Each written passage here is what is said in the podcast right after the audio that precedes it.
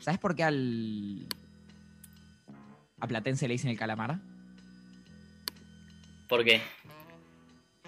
Porque es un pescado homosexual. No, igual, de verdad, ¿sabías que. eh, tipo, como que hay una historia posta? Yo eh, aprendí hoy eso. Tipo, es porque. ¿De qué plan? Claro, ¿por qué le dicen el calamar? Es porque jugaban con. como con. ¿Viste? A veces llueve y se embarraba mucho la cancha. Y había una vez que Ok. estaban. Estaban jugando y estaba lloviendo. Y tenían las, las remeras muy embarradas. Encima, ¿viste el color que tiene la, la remera de. Y medio marroncito. Sí, como bordó, ¿no? Y, y el relator dijo algo como que. como que estaban. estaban como calamares moviéndose en su tinta. Tipo, tiró esa. Y quedó. Le Quedó pintó, el, la le pintó el poético. Sí, le pintó sí. el poeta. Yo creí que era porque la cancha queda cerca del río, boludo. Fui engañado toda la vida. Queda bastante cerca del río, pero poner la de River queda más cerca del río. Claro, y no le decimos. Va, a veces le digo pescado a los hinchas de River. Sí, Son un poco cuando- pescados, amigo. Cuando están muy pescados a veces sí. Se les dice. Esa no la tengo la de porque a River se le dice gallinas, pero tengo porque a Colón se le dice zabaleros, porque a Newell se le dice leprosos. Yo sí la tengo, yo sí la tengo la de River. A ver, decime. Es muy pelotuda. Eh, a ver, ya sabemos por qué. Eh, es porque gallina de, de- de pechearla, pero básicamente creo que fue un hincha de Banfield que River la había pecheado, había salido segundo, y el chabón tiró una gallina con la cabeza cortada, resádico, a la cancha, y de ahí le quedó la, de ahí le quedó el apodo. A mí no tiran muchas cosas los hinchas de River de la cancha. Pero este fue un hincha de otro equipo, obviamente que los de River eh, no, no querían que, le, que les digan gallinas, no querían tirar una gallina a su cancha. Y de ahí ya les quedó el apodo. Y después los propios River terminaron tirando una gallina alguna vez, creo. O, cosas peores. Consoladores, ¿no? Porque ponen. No, son gallinas porque ponen huevo, vamos con esa. Eh, che, estoy Vamos acá con con, con Manu Rub, que es como de mis personas más queridas del mundo. Buenas. Lo mismo digo de Matatoide. Y, y nada, eh, ¿vos sos eh, baterista de mi banda? ¿O yo soy el cantante Sí. de tu banda? Medio lo mismo, ¿no? Y ahora estoy como en tu espacio, así que me parece que mejor digamos que soy baterista de... Dale, dale, es verdad. Cuando, cuando vaya a conocer a. No sé a quién no conozco, algún tío segundo. Y, te- y le decimos. "Yo- Ese es el cantante de mi banda. Dale. Nada, que vamos a hablar de jazz, porque yo cantaré en una banda, pero de jazz no sé mucho. Entonces, Ok, yo igual tampoco es que soy un experto, perdón. Hay que aclararlo. No soy un experto, pero tengo algo de data ahí. eh, interesante. vos siempre viene gente acá a Experticia Podcast y empiezan el podcast diciendo: Yo no soy un experto, boludo, háganse cargo de que están acá. Re insegura está la gente que viene acá, loco. No se la banca. No, pero pará, yo en serio no empecé hace tanto así, no es que tengo toda la data del mundo. Empezando porque, ya te- empiezo a decir, el jazz es el folclore de Estados Unidos. Como nosotros acá, eh, son todos los géneros folclóricos, ¿no? Eh, como la chacarera. eh, sí, bueno, candombe es uruguayo. Bueno, pero es. Uruguay, sí. Y bueno, el jazz es uno de sus géneros folclóricos, junto con otros, ¿no? Entonces ya desde ahí, digamos, siento que, que tenés que ser un poco de ahí para, para sentirlo de, de otra forma. Obviamente que hay chabones que tocan jazz de otros países que tocan increíble, o sea que es una locura. Pero No, bueno, pero es algo igual- interesante, ¿no? Entiendo lo que decís porque, tipo, yo escucho samba y acuarela de Rally Barrio Nuevo y me pongo a llorar. Tipo, como que entiendo lo que decís. Sí, por ahí un yankee escucha una chacarera y no entiende nada, no entiende ni a dónde está el uno, ¿entendés? O sea, no saben se zapatear. Claro, ¿Sabes Ah. zapatear? no. Está bien. Me gusta mucho el jazz, no me gusta el. Claro, sabes eh, eh, la cara esa que hacen los músicos cuando les gusta algo. No sé, tipo, no sé si la, la gente la tendrá en la, ca- en la cabeza, que es como, como fruncir la cara y decir que sí y asentir con la cabeza. Se me fue internet, la puta madre. Porque si- Bueno, lo bueno es que de que se haya internet ahora es que no se va a ir después. Así que tengan eso en cuenta. Mientras les voy contando, estamos en Experticia Podcast. En este momento Manu no me está escuchando, así que Ahora estoy, ahora Eh, estoy.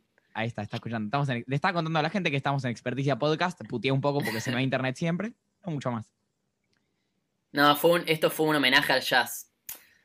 Porque Hay mucho silencio, ¿no? Porque- Mucho corte. Hay muchos cortes y en el jazz antes se grababa con los medios que se podía, ¿viste? O sea, no, no había mucha, mucha calidad. ¿viste? Sí, boludo, A veces se cortaba, entonces fue a propósito. Tengo la data de que, de que B.B. King grabó con la Christinette. Con la que- sí, sí, sí, es- está probadísimo, está probadísimo.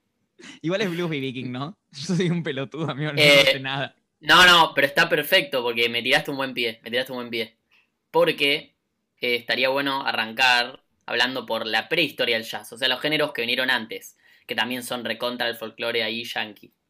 Y uno de esos es el blues. Es más, es el principal, es, digamos, la... De ahí es como una pata principal que sale el jazz. Eh, Es pero no solo está el blues. Eh, espera, ¿el, ¿el blues o el jazz en nuestra cumbia? El blues. Ok, No, no soy una pija, yo- es nuestro tango, es nuestro tango. vamos a decirlo así. ¿Quién sería nuestro BB King de la Nuestro- cumbia? Ahora me quedé. Uh, puede ser eh, Ariel el Traidor. eh, que es como más anterior, ¿no? Supermercados, capaz. Como bandas viejas, estoy pensando. Más Ok. fundacionales. Ok, los guachiturros serían ya fusión, ¿viste? Ya... Claro, ya son ya funk. No, claro, mala fama, free jazz es, boludo, se fue para... Sí, Malafama es un refri jazz. Eh, no, pero bueno, nada, el blues no es el único género. Eh, hay eh, algunos bastante interesantes que son las, los work song, que son las canciones que se cantaban, que cantaban los esclavos eh, en los campos en los que, en los que trabajaban, en los que los esclavizaban. Eh, después está eh, la música gospel, que es la música la- que, Hermoso. coros resarpados, sí, sí, sí, que se canta en las iglesias. Eh, y un género muy importante también es el ragtime, que, mira, te lo voy a, a definir en, en un término no muy técnico. ¿Viste cuando vos ves una película, un western, Sí. Y se están recagando a palazos en un bar, todos rescabiados, y el Sí. pianista está tocando re Sí. tranca? tararara, ta, ta, ta, ta. Eso es el ragtime, no hace falta más. Listo. Es eso. es- va a estar sonando en este momento. Va, voy a intentar que haya, que haya coincidido con tu voz. Ese, ese momentito de la canción que ya sé cuál es. Ok. Eh, ese es de Entertainer, se llama el tema. eh, y está en la película El Golpe. eh, la cual no vi. Entonces no conozco muy bien, pero tengo la data que está en esa película, así que hay que verla. Si alguien la vio, Eh, eh, sí. Y Imagino que nada, es un el- western. en el que se cagan bien a trompadas en un bar. No, lo peor es que creo que no. Creo que son mafiosos. Pero bueno, es lo, lo que vino después de eso. Es como. Capaz que se cagan a tiros en un bar. Sí, sí, es el, eh, el rock de las películas. Claro. Eh, y bueno, también aparece mucho en películas de Chaplin. Eh, este tipo de música. Obviamente no cuando las hicieron porque eran totalmente mudas, pero después como que se le empezó a agregar música. Y siempre eran eso, como un pianito que vos lo sentís en una taberna que te da ganas de ponerte en pedo y cagar a piñas a alguien. Eh, es exactamente eso. Y el más seguido. conocido, a veces pasa. Y el compositor más conocido es Scott eh, Joplin. Justo se llama parecido a Chaplin. Eso es alto flash. Eh, que bueno, después él siguió haciendo lo que ya conocemos como jazz actualmente. O sea, él estuvo en la prehistoria y después estuvo ya cuando el género se, se fue asentando. Y él era. eh, algo también importante en la formación del jazz, él era de Nueva Orleans. Y en Nueva Orleans estaba, estaba toda la data. Eh, de ahí se supone. Y que de ahí se supone que surge eh, el, el jazz, los primeros. Los primeros estilos dentro de- del jazz. Eh, se supone que surge de Nueva Orleans, aunque después se habla que, que se tocaban en otras. en otros lugares de Estados Unidos. ¿Eso es este Eh, o este? Nueva Orleans es eh, el este, o sea, Nueva York. yo, claro, claro, claro. Es el, el, el- queda como más al sur, digamos, al Sí. sur de Nueva York me parece. Entre Como por Nueva el York este, y Florida, pero- me imagino. Claro, es esa. Y lo que tenía Nueva Orleans es que tenía una mezcla zarpadísima eh, de, de, de razas, digamos. Tenía una mezcla zarpadísima de, gente de todo el mundo. eh, que básicamente ya salió de ahí. Muchos por ahí, viste, se dice que el jazz es música afroamericana, que sí, recontra, pero también hubo ahí una mezcla con música europea eh, que, que, se daba en Nueva Orleans. Estaba, ponele. Lo que pasó en Nueva Orleans es que... cuando. Estoy pensando que es lo que pasa cuando se combinan quizás las, las tonalidades más mayores que venían de Europa con, con las más menores de África y rítmicas, qué sé yo. Sí, las rítmicas bastante más del lado, para mí que venía de África. Eh, digamos, lo que se llama swing, que después hay que tener una conversación muy importante del swing. Sí, sí, el, otro día se lo, el otro día se lo quise explicar a mi papá y es, como, como que teóricamente está bien, uno lo puede decir, pero no, e, el, swing se siente, es como que no, no existe de verdad teóricamente. Hay un gran, gran, gran distancia entre lo que es y lo que, lo que se puede decir del swing. Sí, además hay otro problema, pero déjame primero terminar esta parte. después del swing, perdón. Yo me, sigamos, con esta parte. Sí, es algo interesante que, hay que volver porque es otro problema muy grave de los músicos de las nomenclaturas. Los músicos somos unos forros, les músiques, con las nomenclaturas. Es, creo que, el arte con más confusiones de nomenclaturas del mundo. Eh, porque todas las palabras, hay muchas palabras que se pueden usar para más de una cosa y el swing es una. Sí, sí, sí, sí, sí. Eso, me pasa ¿eh? Me pasa mucho que. Sí, bueno, no importa, después, después volvemos. Así que después volvemos cuando lleguemos a la etapa swing, que no es el swing como ritmo, sino la etapa swing. Bueno, ahí ya empezó todo un quilombo, pero después sigamos. Eh, pero estaban que en Orleans. A las, parejas, que se cogen otras parejas. Ah, no, a los, a los swingers tampoco, pero debe venir de ahí. Eh, bueno, Nueva Orleans era, estuvo como bajo dominio español y francés. Y después eh, ya quedó como parte del territorio de Estados Unidos. Así que imagínate ahí, había franceses, españoles, después había inmigrante italiano, eh, de Alemania, y esclavos que llevaban de África. y todo esto se reunieron en un barrio, que era el barrio de la Jodita, que se llamaba Storyville, que era el barrio de diversión, digamos, había cabaret, todo, y se supone que ahí empezó a surgir el jazz. O sea, se juntaron, era personas de todo el mundo, eh, jodita, jodita pura, escabio, y así surgió el jazz. Esa es mi, definición. Perfecto. Eh, no, no, eh, no sé si fue tan así, pero bueno, se da eso que en Storyville se dice que empezó a surgir ahí. Y hubo algo flashero que pasaba ahí, que había dos, poblaciones negras en Nueva Orleans, que una era como la que decía la americana, eh, que yo supongo que, no sé, eran de familias de, esclavos que habían eh, venido de África, digamos, y después ya los habían liberado. Y después otra que era la criolla, que eran tipo mestizos, hijos de, de franceses, y eran como los chetitos, ¿viste? Ok, ok. Y tipo ligeramente más blancos.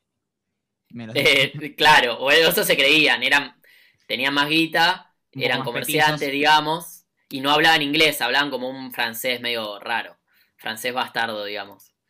Eh, eran, más petizos, claro, eran tipo, eh, no sé, un, como si imagínate a Zidane, ponele un Zidane. está bien, está bien. Estaba pensando más en, eh, en...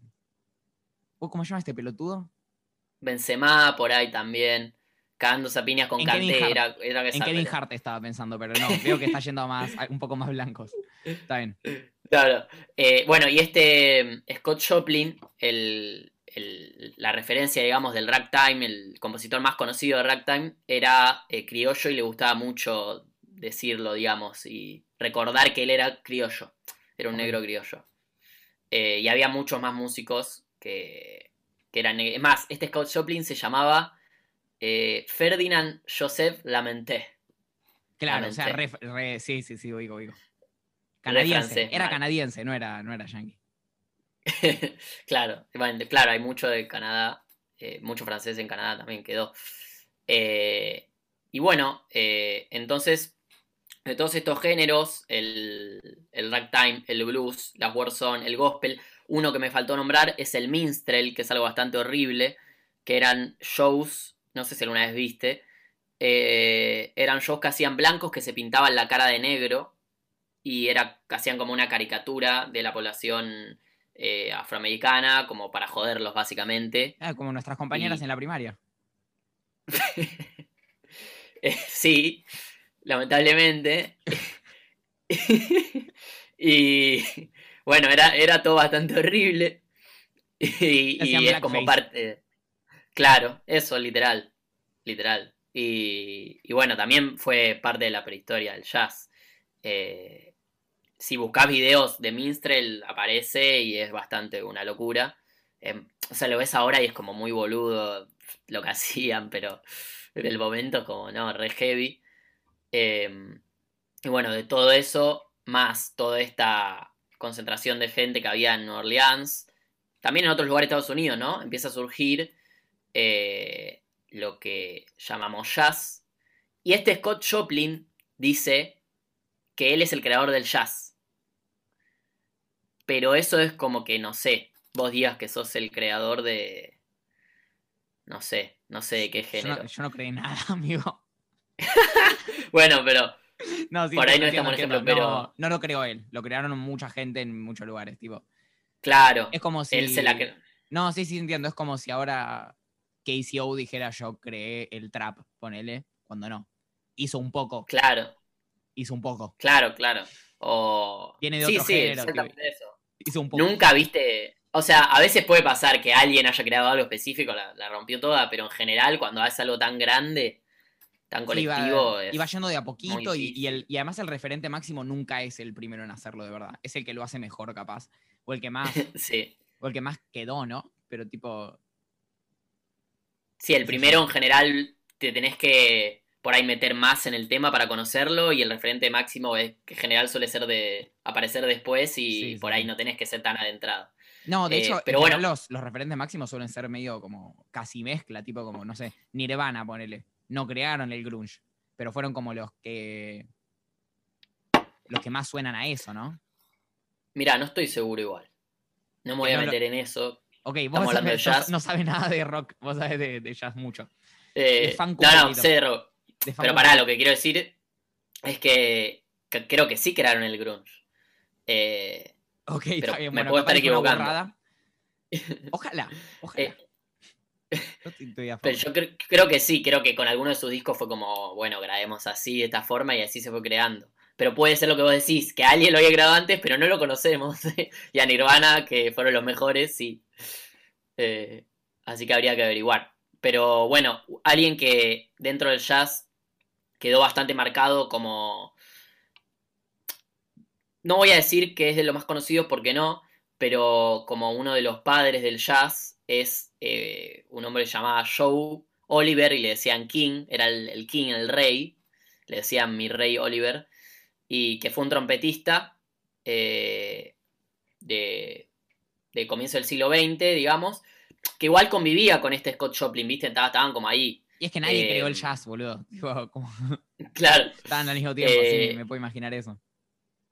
Y bueno, nada, el jazz empezó, empezó tranquilo. Por suerte, Joaquín Oliver era alcohólico y era alcohólico y, y terminó eh, internado en un hospital psiquiátrico. Bueno, viene bien, está bueno. Eh, muy tranquila, sí, los músicos del género, por suerte, eh, todos tenían buena salud mental, ¿viste? Tenía- tenían buenas costumbres también. Sí, sí, Para nada sí, vamos a ir hablando. Ni eran No. así, ni hacían cosas malas. No, vamos a ir hablando de lo buenos que eran. Pero bueno, eh, se, Joaquín Oliver, él no dijo que él lo creó el jazz, pero, pero se dice que fue muy importante ahí como, como padre del jazz en Nueva Orleans. Y los flasheros también, en este caso, por lo que decíamos de que quizás no son tan reconocidos, porque de Joaquín Oliver no quedó ni una grabación. Pero ni una. Eh, todo lo que sabemos de él es que, Sí, había que, digamos, lo que, lo que se habló de él. había que ir a verlo a cemento. Si no, no. Claro, claro, el, digamos, Storyville era su cemento, ¿viste? Había que ir ahí al río va y, y verlo ahí. Sí, sí, sí. Eh, pero sí, es como, como una leyenda eh, que... Ah, mirá, e- era esquizofrénico. Era esquizofrénico.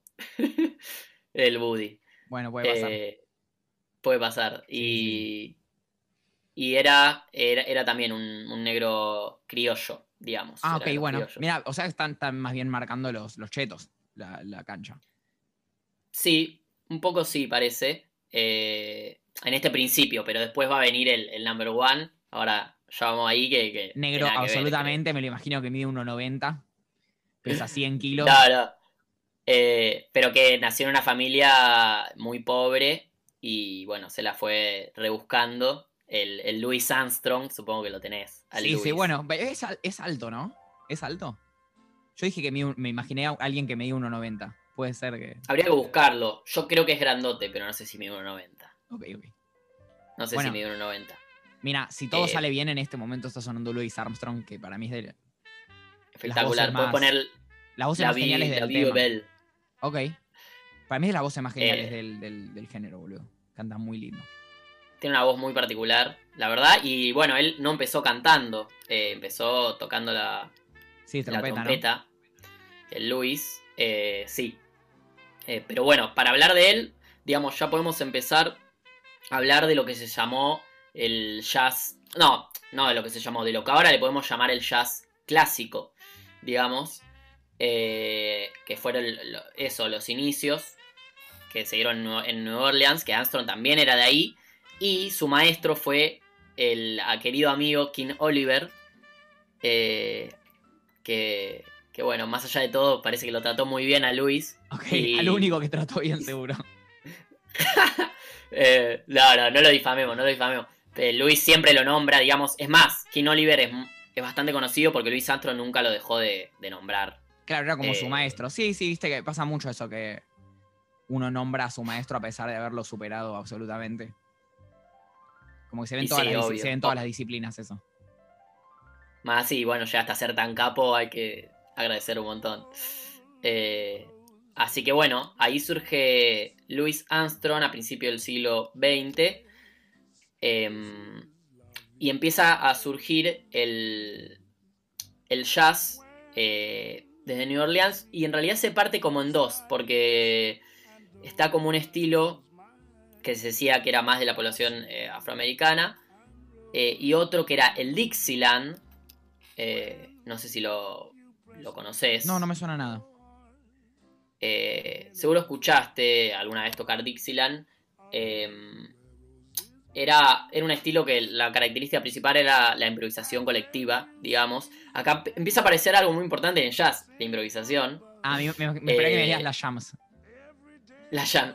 No, eso desde siempre, ¿no? Digamos, de los géneros de la prehistoria del jazz, ya había como jams, digamos, ya era como Sí. juntarse en la plaza y tocar los tambores, y de ahí fueron surgiendo algunos ritmos, eso como siempre.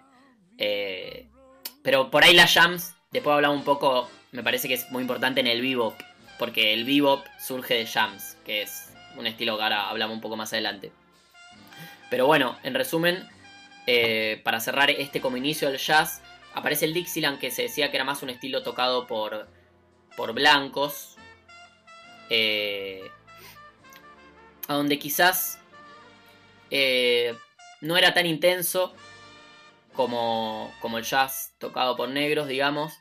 Era como más limpio, por así decirlo, digamos, pero perdía mucha, mucho sentimiento, digamos, que es algo que suele pasar con Cuando, cuando, de la nada. Sí, sí, sí. Como que lo hace sonar Sí. más, más prolijo, más cuadrado.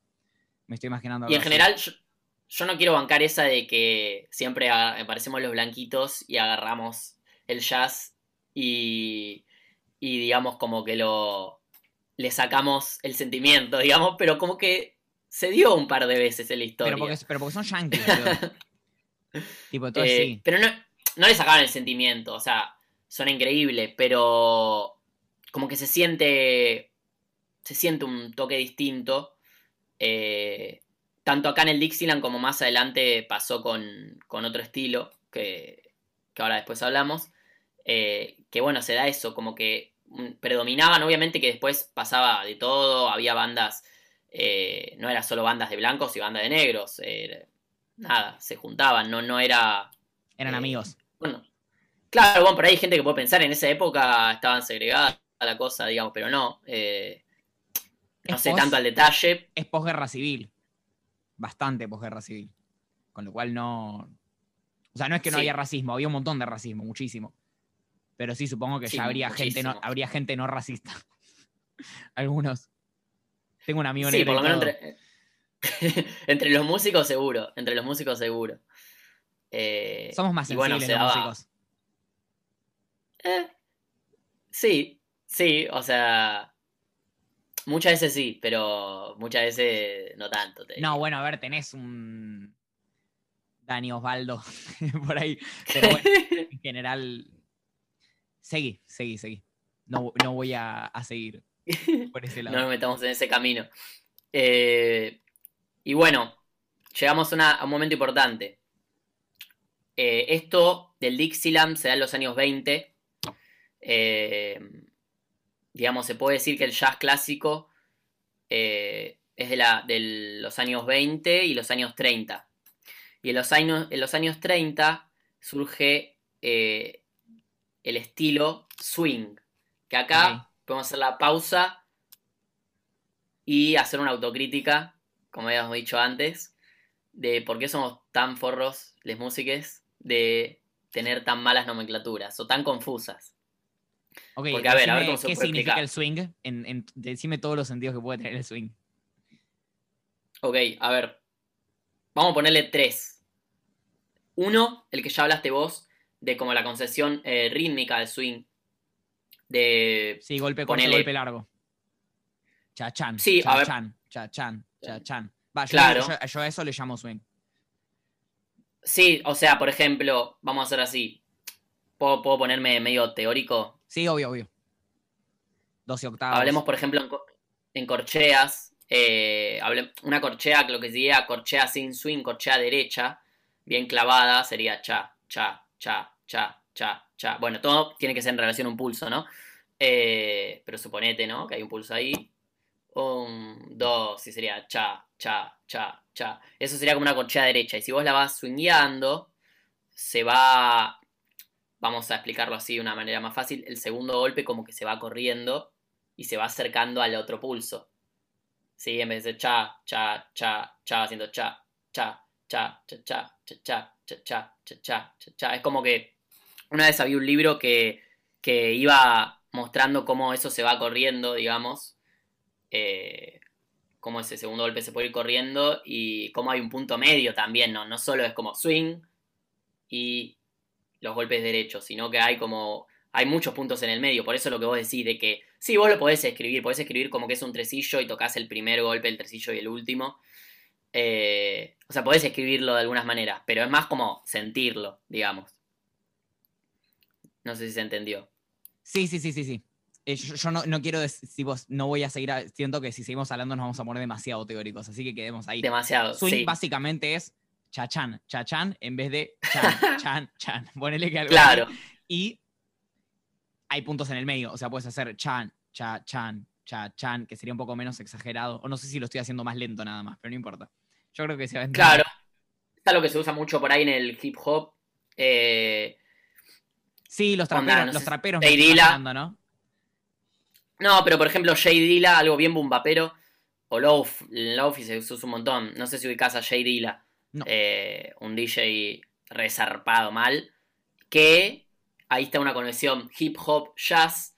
Eh, un beat muy conocido de él es ampliando un, un tema de. Una parte de un tema de, de Bill Evans, pianista muy famoso de jazz. Eh, y también has ampliado muchas otras cosas de jazz. eh, el querido Jay Dilla, y ahí hay como una conexión resarpada entre jazz y hip hop muy grande. Para que la gente también que no después sepa, perdón, sample es un es una muestra, creo que significa, que es como básicamente un pedacito de canción, que si lo repetís un montón de veces, de repente eh, hiciste una canción nueva, como con pedacitos. Hay un montón de. Si buscan en, en YouTube, tipo música hecha con samples, van a encontrar muchísimo. Quiero hacer, un, quiero hacer un episodio de Lo-Fi y seguramente hablemos un poquito de esto. Y. Pero bueno, nada, busquen en YouTube porque es realmente maravilloso. Canciones que no te imaginás. Eh, One More Time de One More Time de Daft Punk está hecha con, con samples de no sé qué canción, por ejemplo. Y Uy, es, esa no la tenía. y es una locura. Suena, eh, posta que te pones a escuchar lo que hicieron y son tan re locos los Daft Punk. Bueno, estaban. No, no, ahora se tenía. separaron. Ahora se separaron, mal fla. Eh, y bueno, pará, volvamos, porque nos fue un poco por las ramas y estábamos cagándonos a puteadas con las nomenclaturas. Sí. Eh, la primera definición de swing podría ser eso. La segunda es este, este subgénero dentro del, jazz al que ahora vamos a hablar, que es el estilo swing, eh, por así decirlo, que es eh, una etapa donde aparecen las grandes orquestas, que de las que se llama big bands de, jazz, eh, donde pueden ser hasta 20 músicos. Y se empiezan a, a prestar mucha atención, por ejemplo, a los arreglos de vientos. Por decirte, un músico hiper conocido, empieza a aparecer también, eh, se hace todo como más cantable y eh, de acá surge, creo que no en los años 30, un poco después, pero Frank Sinatra, eh, digamos, lo, negro lo principal que hace es este estilo. Frank Sinatra. ¿Cómo sería el nombre criollo del Frank? Podría ser Frank Sinatra. ¿no? Francois, Francois Sinatra. François. François Sinatra. François Sinatra. Eh, sí, y a- acá surge el Frank y bueno, muchas big band resarpadas, la de Cum Basie, eh, la de. Benny Goodman, Count, Count Basie, no sé si estoy diciendo mal el nombre. Eh, creo que sí, es Count Ba- Basie, no sé si estoy pronunciando bien el nombre, el apellido es Basie. Eh, y, y bueno, eso sería la segunda definición de swing, pero muchas veces también se usa simplemente para decir, viste, cuando ahora decimos, no, qué groove que tiene ese músico. Sí, que groove es otra cosa. Sí, música". tenés razón. Sí, se le dice groove a cualquier cosa. Tenés razón. Bueno, y, y se usa, se usa como, uy, qué swing, Sí, sí, sí. zarpado ese swing, o no, no tiene swing, pero por ahí no está hablando exactamente de que toca la notita chichín, chichín, que, que- sino como que no sé, Como que es movido, Eh, sí, como que es movido nada más y listo, ya alcanza para decir que tiene swing. Sí, te- tenés mucha razón. Tenés mucha razón. Así que nada, es, es una locura. Y. Y también, hasta en un momento, por el éxito zarpado que tuvo, digamos que, que esta fue la etapa swing, fue la etapa más comercial de- del jazz. Eh, antes de que. Por ahí después, cuando vino el, el jazz más fusión, tuvo alguna cosa más comercial, pero. Pero en esta época fue como zar- increíble el éxito comercial que tuvo. Y entonces en un momento a todo lo que era por ahí, lo querían promocionar como bueno, le decían que tenía swing. Por ejemplo, esa marca de cigarrillo tiene swing. tipo, literal, ¿eh? O sea, esa marca de esa cigarrillo me parece muy, muy los 40, boludo. Esa marca de esa cigarrillo. ladera, esa ladera tiene un swing, boludo. y, y es posta, ¿eh? Me enfría como loco. Che, ¿sabés que para mí swing también se le dice a, a un género de una canción que va a estar sonando ahora que no es de jazz, ni un poco? Eh, pero más tipo, let's twist again, like we did Puede ser. summer". ¿Viste? Ubicás esa que para mí también es, se le dice swing a eso también. Como algo Puede mucho ser más que rock, se le diga. mucho más rock and No me sorprende. No me sorprende más nada de lo que se le diga a swing, tipo. Hay demasiadas cosas. Eh, igual no, no ubico exactamente lo que decís, pero. Pero me suena alguna vez haber escuchado como, no, esto, esto es swing y, y nada que ver, o sea. Sí, eso que se baila como con los pies, como abriendo los pies, tipo y tirando pasitos para adelante y para atrás. Sí, sí, sí. y sí. moviendo- Hay mucho que- de, de ba- bailar bailan- swing. Si no me equivoco, boludo, es lo que bailan en. eh, no puedo creer que me sale el nombre en, en- en español y no en inglés. Me voy a querer- La de Tarantino. No la voy a decir en español porque me parece horrible la traducción. Eh, Eh, Pulp Pulp Fiction. Fiction. Pulp Fiction. Pulp Pulp Fiction, sí. Fiction. Eh, lo- es lo que baila. Ah, lo que baila John. Sí, con John Travolta. Ahí va. Creo que, creo que eso es a Eh, lo que me refiero con swing. Puede ser, habría que chequearlo y ahí sumamos un, un swing más a la lista. Después los swingers, como dijiste, Sí, y sí, hay, hay de todo. Así que bueno, después te, te puedo hacer un capítulo de la confusión de las nomenclaturas de la música porque hay bastante más para hablar, pero, Pero ahí no un experto en jazz. Me pongo mal. Sí. Eh, por eso hay tanta. Es que no nos entendemos ni entre nosotros, les músicos, ¿viste? Hay momentos que, Es que, como. boludo, ¿De qué swing está hablando?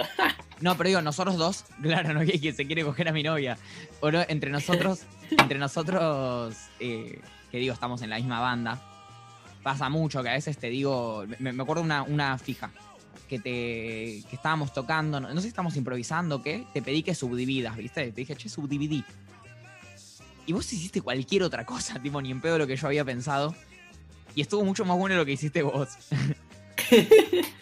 Yo si me decís que subdivida, calculo que si estoy tocando algo que voy en negras, suponete, eh, que le meta más una subdivisión eh, Yo quería que toques más, ¿no? grande. que metas más golpes. Nada, Claro. que metas más golpes. más grande. Si estoy tocando en negras, que toque en corcheas, semicorcheas. ¿No Algo así. eso? Ok, sí. Bueno, entonces eh, habrás hecho lo que quise o, o capaz yo me refería a otra cosa. No importa, no importa. Sí, sigamos, sigamos con... Bueno, eh, sigamos con el estilo swing, que ahí quedamos. Eh, lo que empieza a pasar acá es que ap- aparece algo que es así. no me sale la palabra. Em, ¿Cómo se dice? Cuando. Ancestral, digamos, que es la pregunta y respuesta sí, digamos, se llamaba Call and Response, que, por ejemplo, bueno, digamos, lo- los vientos hacían una especie de riff, digamos, un arreglito de vientos, tan, y respondía un solista, la batería, no sé, lo que sea. Eh, se da un montón ese tipo de arreglos. Sí, sí, sí. Empiezan a pasar en estas big bands. Big bands. Em, y también aparece como en Chicago. Nosotros hasta ahora estamos hablando de New Orleans, ¿viste? Nos estamos ahí. Bueno, de la nada. eh, va, de la nada no, pasó algo importantísimo. Cerró el barrio de la Jodita. Eh, cierra Storyville, ¿viste? El, el barrio que te hablé ¿Cómo cierra un del que barrio? surge. Eh, porque había mucho quilombo y en New Orleans había un puerto muy importante. Y parece que el, nada, el gobierno no le pintaba dar esa imagen, viste, a los que llegaban el puerto. Eh, tengo entendido fue una cosa así. Y, y decidieron. No, no es que cerraron el barrio, pero por ahí cerraron todos los locales, los cabarets, todo donde Claro, la gente tuvo que empezar a ir. Y- Sí, sí, sí, entiendo. Y claro, todos los músicos se fueron para Chicago. Eh, y, y bueno, en Chicago también ya había cierto estilo que medio que sucede bastante en esta etapa swing con las grandes orquestas, las big bands, que se europeiza un poquito todo.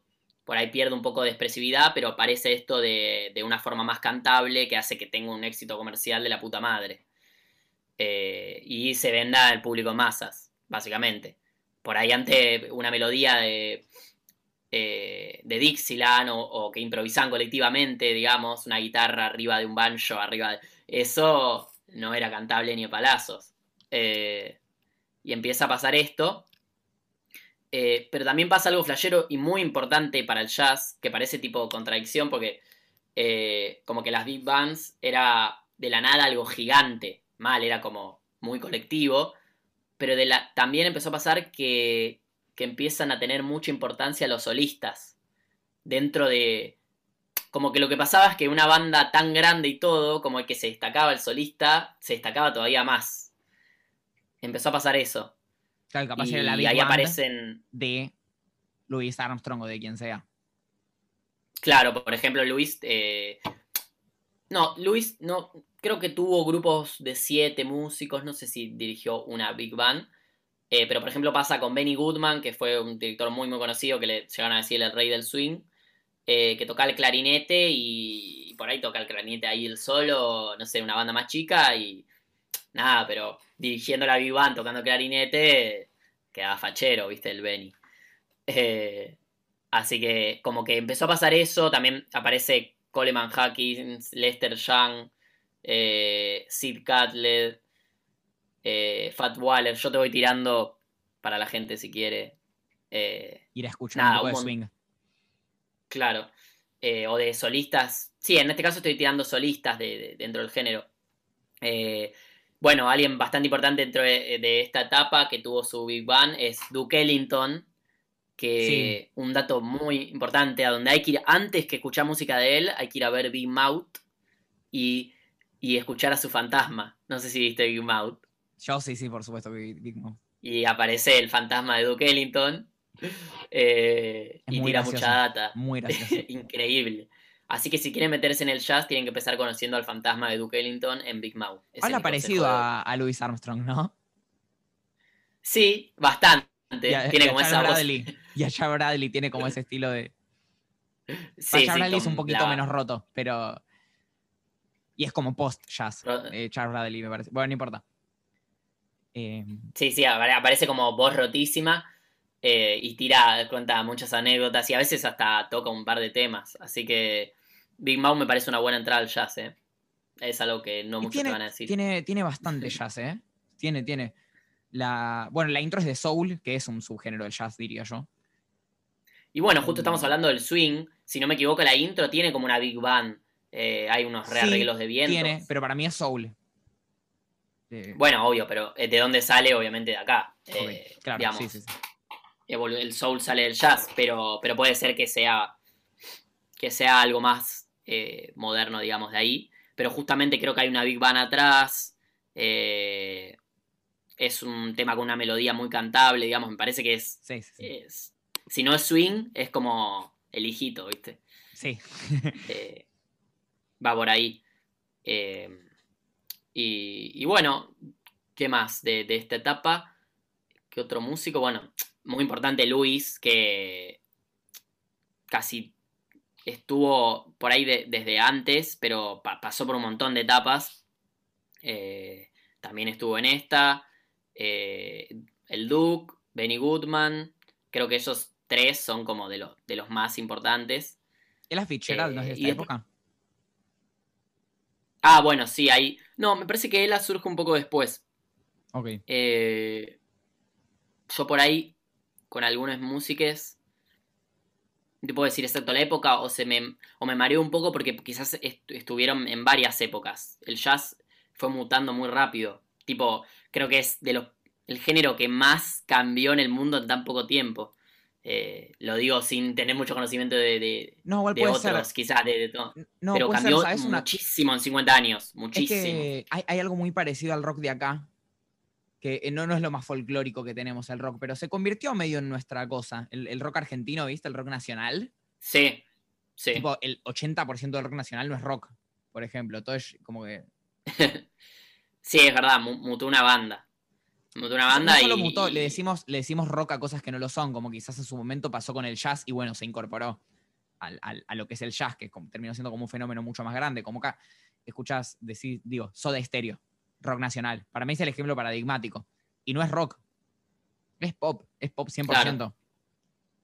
Bueno, en bastantes bandas de ahora.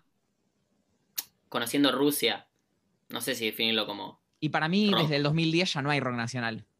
Tipo, fuerte esa ah, declaración. no sé, sí, es un poco fuerte, tenés un poco, tenés un poco de razón, pero para mí es, hay muy pocos. Como que los que hay de rock nacional son los que estaban desde antes ahora. Como que no me sale nombrarte una banda de rock nacional que haya surgido recientemente. O quizás la pegó más otros géneros, tipo el funk. El funk está agarpando mucho últimamente.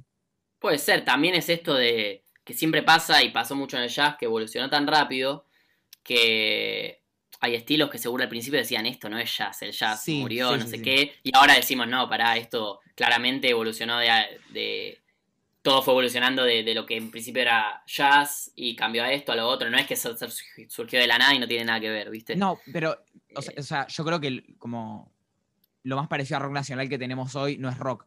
Digo, en el sentido de apelar a las masas. Como antes Puede no hacía el ser. rock. Y que, y que no era rock, pero entraba dentro de la categoría. Digo, por eso cuando Trueno salió a decir que el trap es el nuevo rock, lo salieron a matar. Para mí, en un punto tenía razón, pero digo, el- el- como que yo creo que el rock nacional hoy en día es- está. No, no Sí. digo devaluado, pero ya no apela tanto a las masas. Digo, vos escuchás la Berizo y es una poronga, tipo. o- y capaz escuchás, Pero- escuchás, ¿cómo se llama esta banda? Eh, eh, ustedes señálemelo.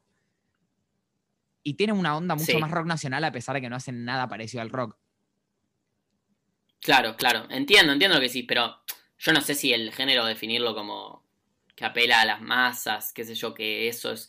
Por ahí, justamente en el jazz pasa que hubo géneros más de protesta, eh, más allá de que tengan letra o no, viste, en el toque se notaba más de protesta, y otros como por ejemplo la etapa swing, que medio que fueron muy negocio y... Claro, mucho más comercial. claro, y... No tocaban con el que- fruncido. Eh, no, no, siempre estaban riéndose y muy contentos. Eh, y, y bueno, como que yo igual lo considero jazz todo, ¿viste? No sé, o, o todo se fue como siendo parte de lo mismo. También quién es quién para decir, no, esto es esto, es lo otro. Yo. Eh, Yo lo voy a decir. eh, Matata, ok. Labrizo no es rock. No, es rock, no es rock nacional, qué sé yo. Rock nacional, evidentemente, para mí es algo distinto que el rock, no sé. ok, ok. Bueno, para, sigamos, en- con, sigamos con lo tuyo, sigamos con lo tuyo. Eh, ok. Bueno, y lo que pasó, hablando de esto de- del swing, que, que es un negocio, se hizo un negocio gigante, que es más, le dijeron el mayor negocio musical de todos los tiempos, en su momento, obviamente que ahora fue hiper superado, eh, pero en ese momento fue zarpadísimo, capaz no se imaginaban lo que iba a venir después. Eh, y, y bueno, ahí, ahí pasa esto de que te decía, de que cuando cuando estaba el, el estilo swing eh, en el, el- el- máximo, digamos, en la cima, eh, a todos se le decía que tenía swing. eh, Sí, bueno, como ahora la, Miriam Bregman diciendo te falta rock. Básicamente. Perdón que sí. vuelva a Cap y al rock, pero me, me hizo pensar en eso. Sí, sí, sí, recontra, recontra. Y, y bueno, a partir de, de esto, eh, un grupo de, de músicos, se dice que no, no es que buscaron eh, crear un estilo nuevo porque estaban... O sea, no es que lo hicieron a propósito, que dijeron, vamos a juntarnos a tocar por horas a ver qué sale, que salga algo distinto, sino que les surgió eh, eran todos músicos afroamericanos y tenían muchas cosas de que quejarse. Y acá yo creo que es muy importante lo que vos dijiste de las jams, porque se juntaban, ahora ya podemos pasar a Nueva York, entra el- en la escena, digamos, porque se juntaban en, en un local de Harlem, que es como muy mítico para el jazz, que se, llama, se llamaba, o se llama, no sé si sigue, Minton's Playhouse. Eh, si buscan, hay un disco que es eh, grabado en Minton's Playhouse y están eh, zapando y medio que se está creando este estilo que es el bebop. Eh, que bueno, es como una especie de, respuesta, pero sin ellos, ya te digo, estos músicos no estaban diciendo, che, tenemos que, llevar algo que compita con el swing o, directamente estoy cansado de esa mierda comercial, sino que fue surgiendo. Eh, y, bueno, se llama bebop porque en esa palabra se ref- digamos, es como una onomatopeya de el intervalo más popular de, de esta época bebop, que es la quinta disminuida. Descendente. O sea, decían que si vos eh, hacías la quinta disminuida, digamos, cantabas el intervalo, te salía, era como muy fácil decir eh, bebop. Eh, O sea, ni en No pedo sé lo si entiendo, pero bueno. No, está bien. tenés la guitarra, tocó una quinta disminuida y No, la tengo, la, la dejé, la dejé allá, no la tengo en la pieza. Bien, entonces descendente tendría que ser. Entonces, si supuestamente es muy fácil que te salga de decirle bebop. Eh, pero bueno, obviamente que hay otras teorías acerca del origen, viste, como todo. Eh, nunca nos ponemos de acuerdo eh, el- los nombres, así que bueno. lo importante es esto, que fue como un estilo o un- un género que surge llevando como una visión totalmente contraria y es como un estilo mucho más frenético, más nervioso, digamos, así estaban. Tenían como mucho que quejarse eh, y de, de este estilo surge el quizás la figura del jazz eh, moderno, que es Charlie Parker. Eh, no sé si lo tenés, al Charlie La verdad que no. Saxofonista eh, y es como una de las figuras del jazz moderno. Yo creo que Charlie, Miles Davis y John Coltrane. eh, yo los tengo como ahí arriba a los tres, pero bueno, obviamente hay, hay un montón. Eh, y bueno, él era uno de los que se juntaban a, a hacer jams, a zapar en este lugar, Minto Playhouse. Y bueno, fue surgiendo este estilo. También estaban Dizzy Gillespie, que acá hay un trompetista de acá que se llama Gillespie, si no me equivoco, que se lo puso en... en- eh, creo que se lo puso en homenaje a este Dizzy. Eh, después había un baterista eh, muy importante para la batería moderna, que es Kenny Clark, que es el que empieza a usar el ride, como se usa ahora, digamos. A, ¿Ya se llamaba ride? Eh, eso no lo sé, pero vos sabés por qué se llama ride. Sí, sí, sí. De contarlo igual. Ok, contalo. pero lo cuento, es re interesante. No sé si, si se lo pone Kenny Clark el nombre venía de antes, pero ride en inglés es conducir y lo que empieza a pasar es que Kenny Clark conduce a la banda desde el ride con el famoso chin, chin, chin, chin, chin, chin. Claro, el ride, ride es, que- ese, es un plato de la batería, básicamente, un platillo. Ah. Que es el que suena. Ah, el sí, que- perdón, yo- Como decís vos, el- es el que suena a- a eso. El... Va, no, eso es un. No importa, eso es un hi-hat, olvídense que hice eso. Sería un. Pero sí, el que hace el chan, chan, chan, chan, más abierto. Chin, chin, chin, chin, chin, chin, chinquilín, chinquilín.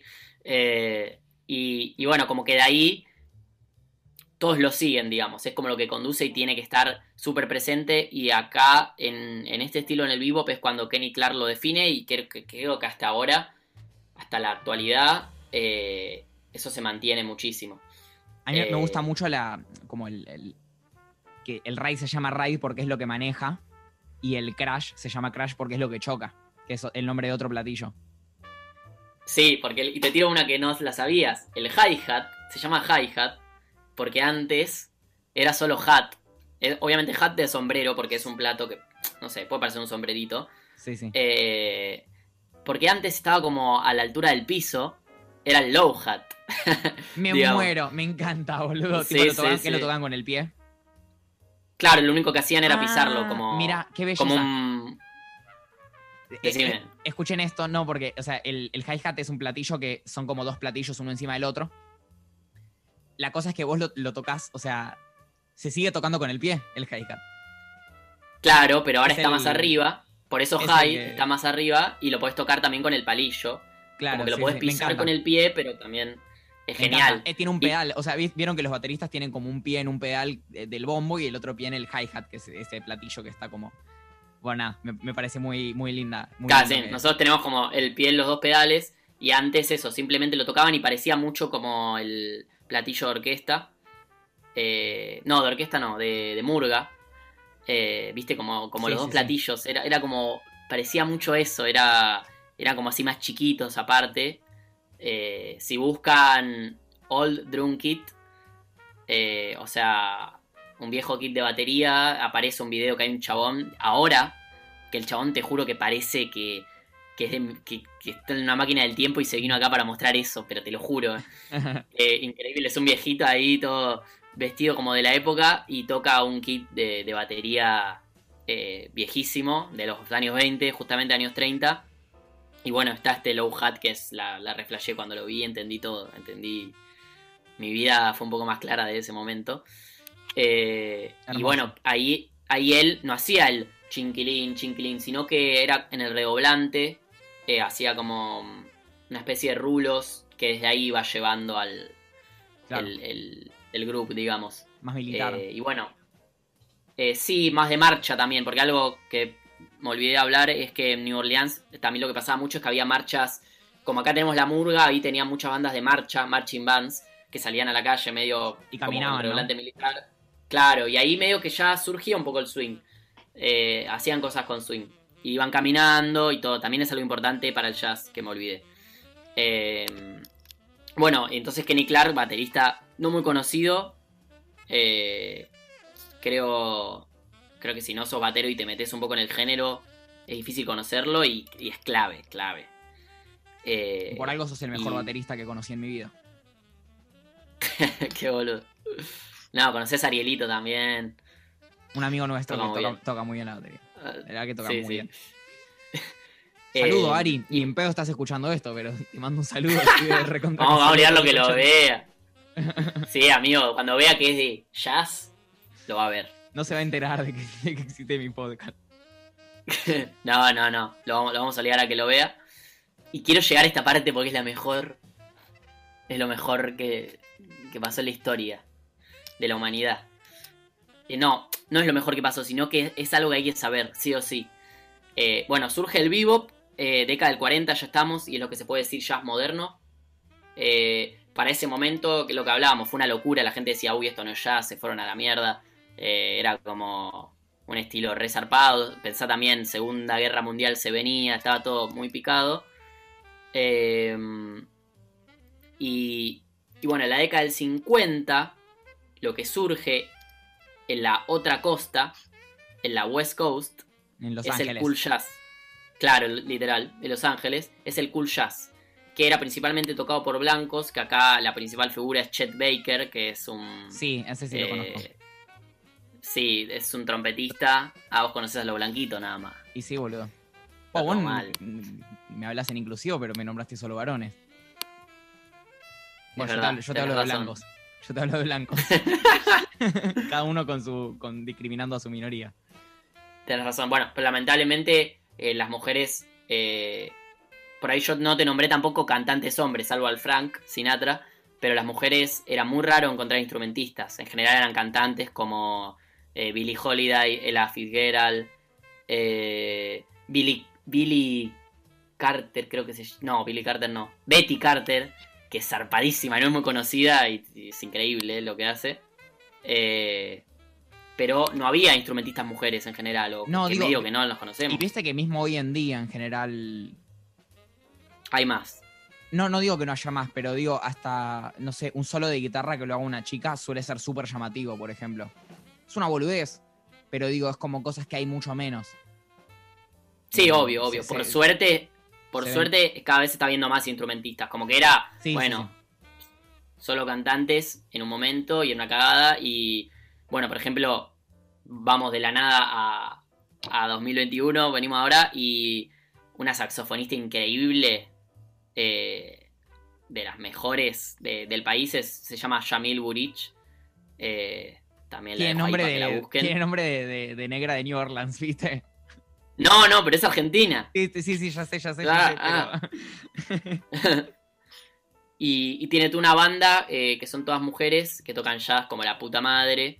eh, que también está Caro Cohen que toca percu. O sea, hacen como Latin jazz también.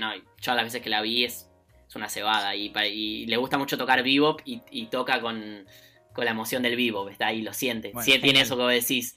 Eh, una criolla de New Orleans. Sí, sí, sí. Que tiene hasta el nombre, Eh. Sí, y bueno, pará, quiero llegar a esto que es una locura. Entonces surge el estilo cool, eh, que está este Chet Baker, trompetista increíble, y como que la idea acá era tener una sonoridad medio, eso, cool, más relajada.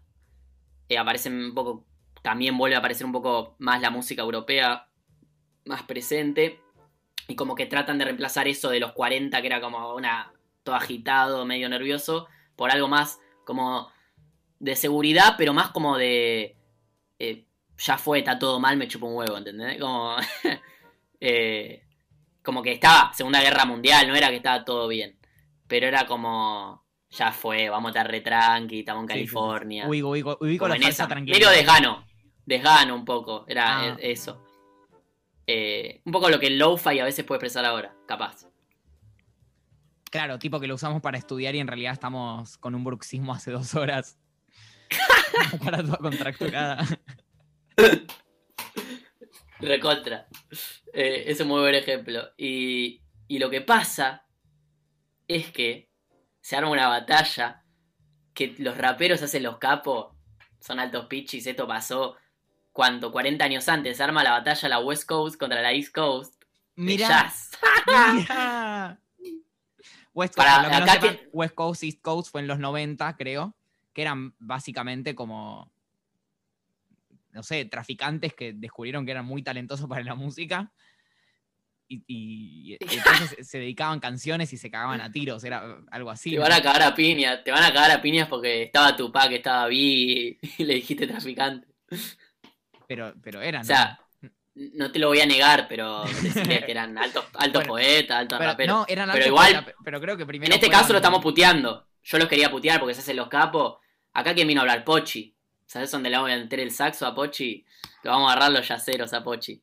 Porque todos dicen que los raperos fue la primera batalla, pero no, acá se da del estilo más, lo- más nervioso de la, de la East Coast contra eh, este cool jazz de más relajaditos, hacían los ¿Pero se relajados de daban la tiros? West Coast. No, tal era todo en el escenario, era más tranca.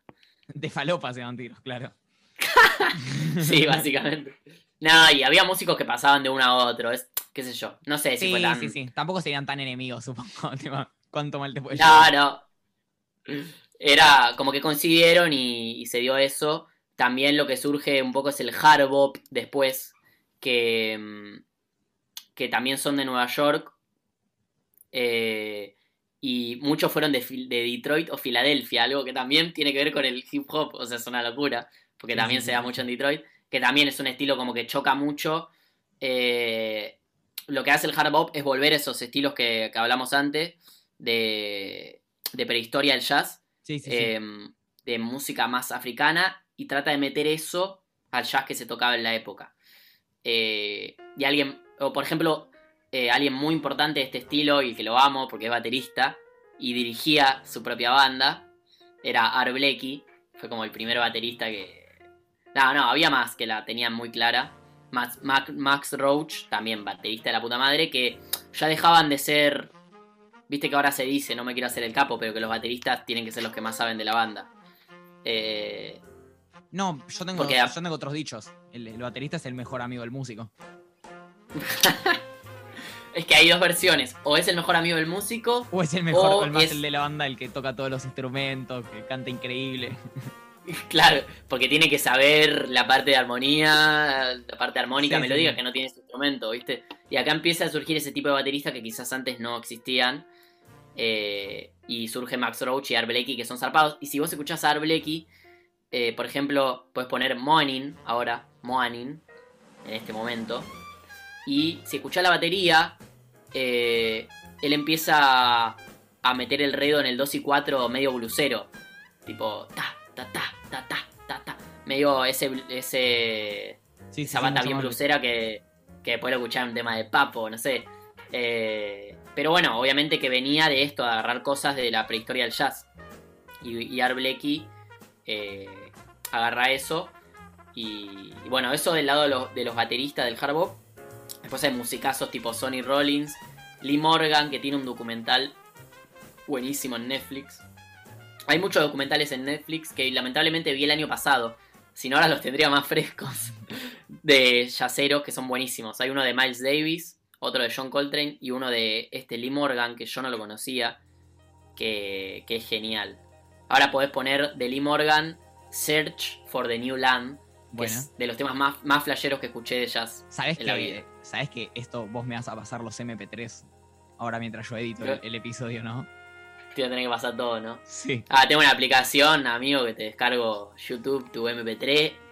perfecto. Y se resuelve Sí, todo. Sos un, sos un hacker, amigo. No sé, nadie nadie Sí, de los escuchadores van a, van a conocer esa posibilidad. No, esa no lo conoce.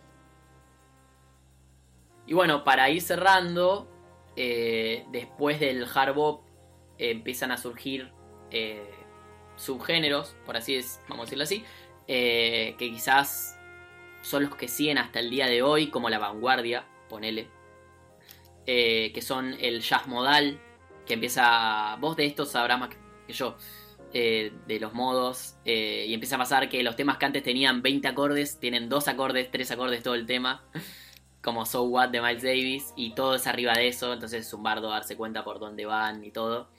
Eh, Pero con más sutiles las armonías, supongo.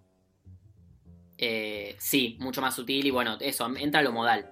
Y alguien muy importante que hay que nombrar, porque me, me pongo mal si no lo nombro, es Miles Davis, en, en todo, Lo en todo el como- jazz estuvo... como cuatro veces, me parece igual. Ah, pero lo tengo que nombrar cinco porque si no me pongo malo, boludo. Porque estuvo desde el bebop, aparece en el bebop tocando con Dizzy Gillespie. Después está en el. es como el, el primero que toca con el estilo cool. A pesar de que Miles estaba, estaba loquísimo, eh, empezó a tocar con ese estilo. Después eh, empieza con el jazz fusión. Que hay que, tienen que escuchar Beaches Brew. Que es un discazo. Empieza a fusionar con música de la India, con de todo. Eh, y de ahí, de, de- de los discos de Miles, surgen, no sé, Harvey Hancock, una banda de músicos que siguen hasta ahora. Sacó músicos al chabón. Eh, muchísimos. De, eh, Chick Corea, creo que habrá tocado con él, que ahora falleció hace poco. Un grande Chick. Eh, bueno, nada. No la voy a hacer tan larga porque si sigo, faltaron un montón de, de musicazos, eh, musicazas que por ahí me quedé un poco hasta, llegamos hasta los años 60 por ahí, te nombré muchos de ahí, me parece que fue más como... Jazz clásico. El- los- Sí, en realidad desde los 40 se le hizo un poco jazz moderno porque son cosas que se siguen tocando mucho, pero son muchos músicos que marcaron la historia, pero bueno, no te, no te nombré los que están ahora o de lo un poco más adelante. Pero bueno, a lo último que quería ir es algo, eh, un subgénero que es eh, bastante importante, que quizás no se escucha mucho por, por lo que es, que es una locura, que es el free jazz. Eh, que, que surge en los, los 60, que, que vuelve a pasar esto otra vez, de que al jazz lo habían hecho como medio eh, limpito, viste, con el, el medio del cool jazz, lo que hablábamos, venía como... eh, se, se le había ido esto de esta expresión pura y surge el free jazz que rompe con todo, todo. Ya no había tonalidad, no había métrica, nada. O sea, rompe con todo con el fin de, de expresarse y esto coincide con la guerra de Vietnam, eh, la, la pelea por, lo- por los derechos de, de los afroamericanos, que estaba Martin Luther King, Malcolm X. Es más, muchos músicos se pasaron a- al Islam, como hizo Ali en esa época, que también estaba remetido, Muhammad Ali. Eh, entonces nada, me parece que es re importante nombrar al, al free jazz, más allá de que no es algo tan fácil de escuchar, Sí, sí, lo sé. eh, muy difícil de escuchar quizás para alguien que no esté muy metido, pero, pero es súper importante no, nombrarlo y creo que hay cosas de free jazz que, hasta ahora por ahí en otro contexto se siguen, se siguen tocando. Eh, así que bueno, no sé si te parece de nombrar un par de, de ya que te hablé por ahí de... Hablamos mucho de, de, de músicas medio antiguas o, o bueno, que ahora ya no están activos nombrar ahora algunas bandas o, o músicos de ahora. Nómbrame, nómbrame, nómbrame. Nómbrame, nómbrame. Te nombro, te nombro, te nombro. Eh, algo importante, porque hasta ahora estamos hablando todo de Estados Unidos. eh, me parece que ahora en la actualidad, y bastantes lo dicen, eh, por ahí es algo polémico, pero quizás la, la capital del jazz ya no está en Estados Unidos y es en Inglaterra. Te tiré- Bueno, ok, nombra, nombra algunos, sí, sí, me gusta esta idea. Busquen Jazz UK en Spotify, te aparece una playlist que está zarpada.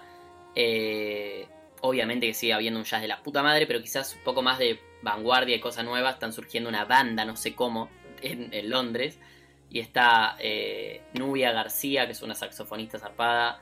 eh, Moises Boyd, Joseph Dage, que es un batero que yo amo. Sí, es increíble. Bestia. No sabía que era inglés. Es, sí. Eh, Henry Wu, que es eh, un tecladista que toca con él. Yusef Kamal es una banda que tienen juntos.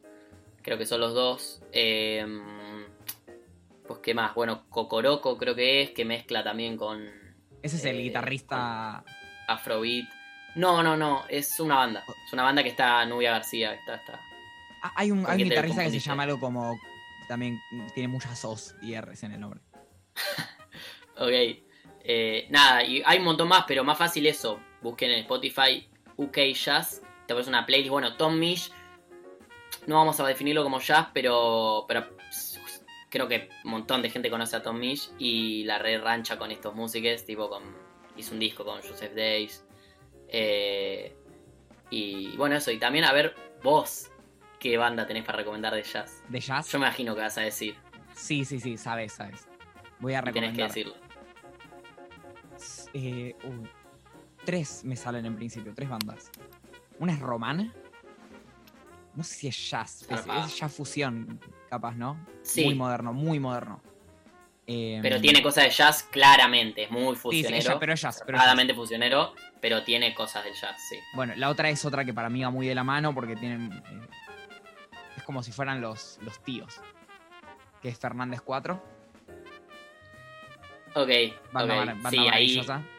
hay yaceros increíbles. Puedo ahí nombrar el batero, es el Pipi Piazzola, Y es tu profesor. baterazo, es mi profe. Tu maestro. Boludo, Eh, vos vas a. va- tipo, en, en 50 años no va a haber eh, recuerdos del Pipi sola y vos vas a decir, era mi, era mi maestro. Por suerte no es esquizofrénico y alcohólico. Pará, Es- es igual- re salvable, Igual, en 10 salvable. años. no, que no Pará, escuche ¿puedo, con- puedo contar una anécdota que me contaste. No, me pará, se compró, se compró la remera de Enzo Pérez de cuando atajó, ¿viste? Sí, que le- perfecto, que tenía. perfecto. Así Ay, que, Lo banco. Soy de boca y lo banco. espera, lo que quería ir con el Pipi es que eh, él y Mariano Sibori, que es el bajista de Fernández 4, también están en Scalandrum, que es una banda que sí o sí hay que escuchar de jazz, que mezcla jazz con géneros... eh, Más folclore, ¿no? A mí no, a mí no me gustó mucho, la verdad, Scalandrum. Uh, el Pipi que no escuche esto porque te va a cagar a fin. No, pará, todo, todo re bien. A mí me encanta el Pipi, me parece un baterista genial. Tiene un proyecto que no me gusta tanto. Ni siquiera es que no me gusta ni que no me parece buenísimo. claro, claro. Lo Está respeto, bien, o sea, está me, bien, parece, está bien. me parece un baterista increíble, Pipi sola, boludo. La verdad que hicieron de todo con Scalandrum. Tipo, Y capaz escuché como justo un disco que no me gustó tanto- tan. También puede ser eso, ¿viste? A veces hay un disco que no tenés feeling nada más. Sí, sí, porque Mm. hicieron algo mucho más yacero por ahí, eh, así, bien tratando de, de por ahí ir al género, y capaz después hicieron música de Astor, del abuelo del Pipi, muy, mucho más tanguero. eh, hace poco sacaron un disco con canciones de Marielena Walsh. eh, Ay, tipo- perdón. Otra banda buenísima, muy buena, creo que ya la nombré hace poco en el podcast. Es Astor. De jazz. Astor. Astor es buenísima, pero tiene muy poco. Tiene poquitísimo subido.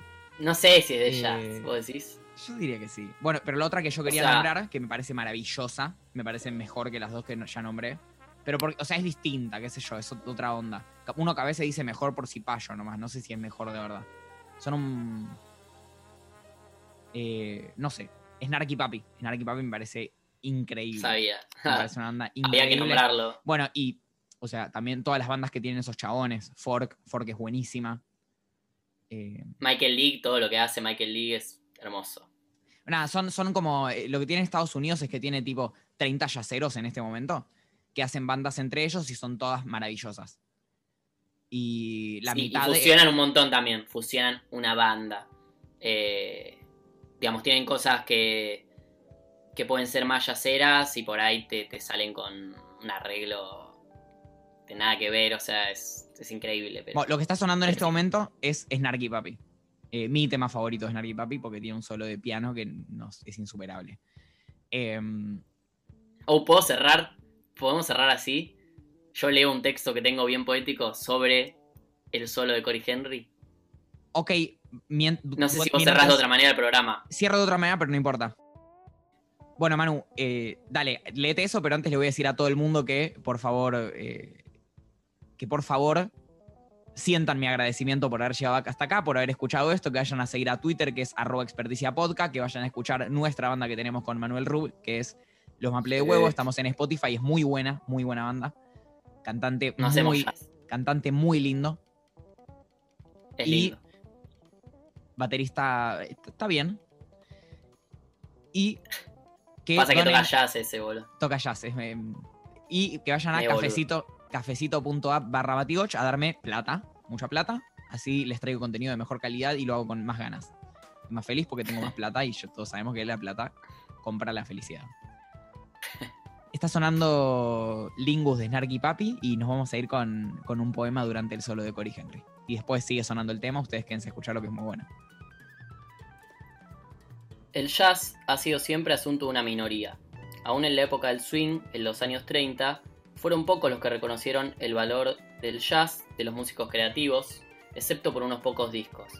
Sin embargo, quien se interesa en el jazz y lo defiende, obra en favor de una mayoría, porque el jazz nutre la música popular de nuestro siglo.